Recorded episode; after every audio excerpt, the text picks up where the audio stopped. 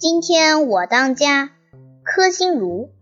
星期五，老师布置了一项作业，请我们当一回家，用十元钱安排好一天的开支。好事啊！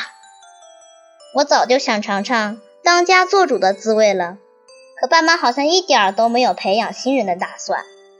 这次恰好借老师的名义向我家的财务部长老妈宣布夺权，眼看大权到手，我乐得心里都笑开了花儿。我们家三口人，平时爸妈上班，我上学，只有晚上才在家吃。也就是说，只用准备晚餐的菜就行了。好不容易熬到星期六，我拿上十元钱去菜市场采购。路过平时常去的书摊，老板一声招呼：“你要的幽默大师到了！”啊，我的最爱！我赶紧付款拿书。等书拿到手时，我猛然想起自己的重任。糟糕，虽然说书也算是精神食粮。但也属于今天计划外的开支呀。看看手中剩下的五元钱，再想想要买的菜，我的心里飘过一片乌云。进了菜市场，瞧瞧妈妈常买的梅条肉，那么点儿居然还要七元。摸摸兜里的钱，摇摇头，不够。那边是鱼摊，我叹口气，算了，还是别去了。转了半天，唉。真是不当家不知菜贵呀！感情这点钱什么也买不了。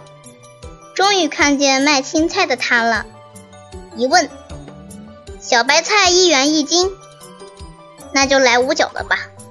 不是我小气，实在是可动用的资金有限，得省着点花才行。看着手里少得可怜的菜，这哪是准备晚餐啊？不知道的。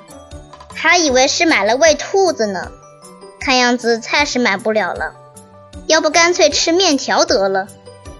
说干就干，出了菜市场，我扭头就进了超市，找到放面条的柜台一看，一桶面条竟要五元六角，开黑店啊！没办法，妈妈还等着我买的东西做晚餐呢，买吧。万分不情愿地掏出零花钱给补上，瞧着家当的，亏大了。出了超市，在门口见一卖小葱的，买。都落到晚餐吃面条的地步了，再省也太说不过去了。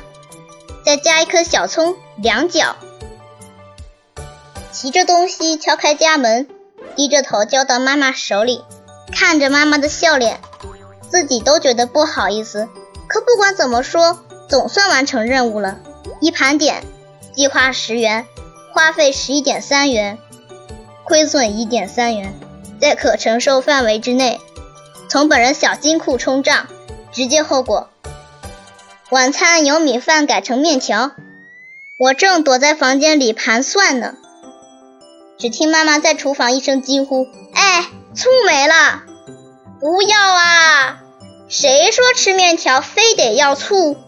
再买，这星期的零花钱全得砸进去了。